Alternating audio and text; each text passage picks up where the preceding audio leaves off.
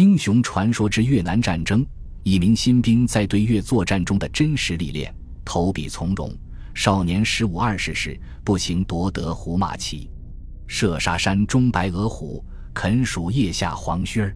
一身转战三千里，一剑曾当百万师。汉兵奋迅如霹雳，鲁骑奔腾未几里。愿得燕公社大将，耻令越甲名吴军。莫嫌旧日云中守，犹堪一战立功勋。一九七九年，中国对越南发动了自卫海激战。战争初期，中国军队伤亡惨重。刚结束抗美战争不久的越南，拥有一支数量庞大、装备精良而善战的军队。很讽刺的是，这支军队主要是中国装备和训练的。中国几好多年没打仗。文革时，军队忙着学毛主席语录去了，士兵们，包括我，只在电影里学过打仗。当然了，都是描写解放军拼命冲锋，然后轻易胜利的镜头。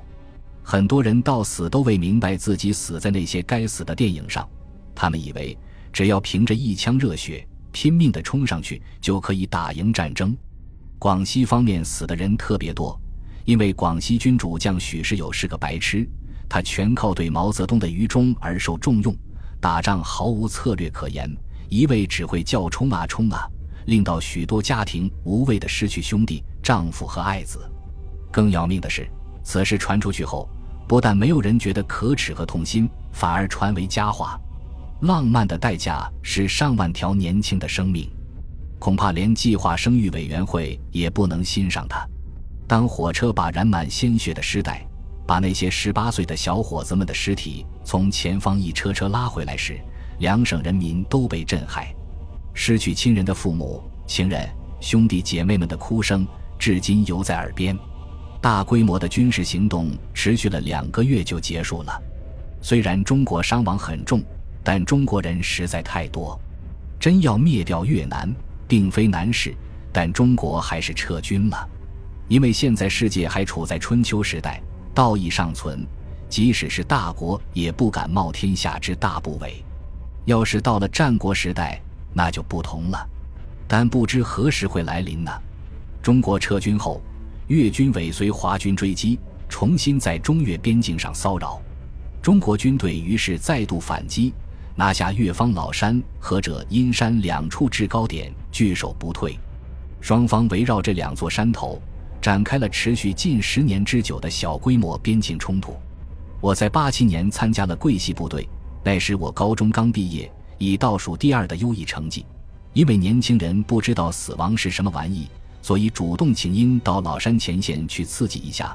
自从改革开始后，这种人已不多见。最初，别人看我是个书生，把我放在很靠后的位置，但每次前边招人，我都报名。于是把自己一步步移向死亡火线。那时我是个疯狂的冒险主义分子，对和平生活中的无聊琐事感到厌烦，热爱军队，崇拜英雄。军用品和军事装备对我来说是世上最完美和实用的东西。在最美的梦境里，我不是梦见自己得了很多钞票，而是拿到一支枪。如果你是个真正热爱冒险的人。你无论何时都可以冒险，无需在战争年代。不过，之所以中国不出产冒险家，是因为在中国，热爱冒险的人是没人敢爱的。在新兵营训练时，人人觉得艰苦严格，唯有我总觉得不够，不断要教官给我加码。很快，在各方面都成为教官拿来痛骂战友们的教材，弄到战友们对我极为不满。原是个标准的军人，教官当众这样说。你疯了！战友们背后这样说。不过我也有令教官丢脸的时候。记得有一次半夜三更，突然吹响了军号。我有四百度近视，但竟忘了或者也来不及戴隐形眼镜。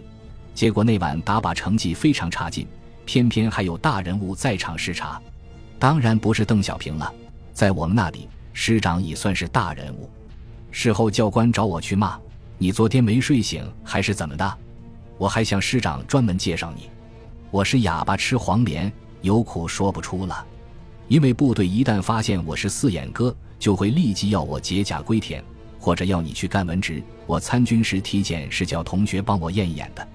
天哪！我那时的梦想就是去战场上真刀真枪的干，然后像老祖先袁崇焕元帅一样成为民族英雄。战场对我来说是个浪漫的所在，虽然我很怕死，我唯一只怕死，但我事先早已做了很多设想，并考虑了很多意外情形，当然是假想。比如说，离机枪手远点，看准才打；一上战场，先找到隐蔽的地方。冲锋时尽量把腰猫低，不要站最前，也不要在最后，跟着老兵，不要站在指挥官旁边，等等。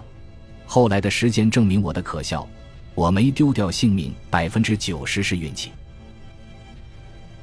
本集播放完毕，感谢您的收听，喜欢请订阅加关注，主页有更多精彩内容。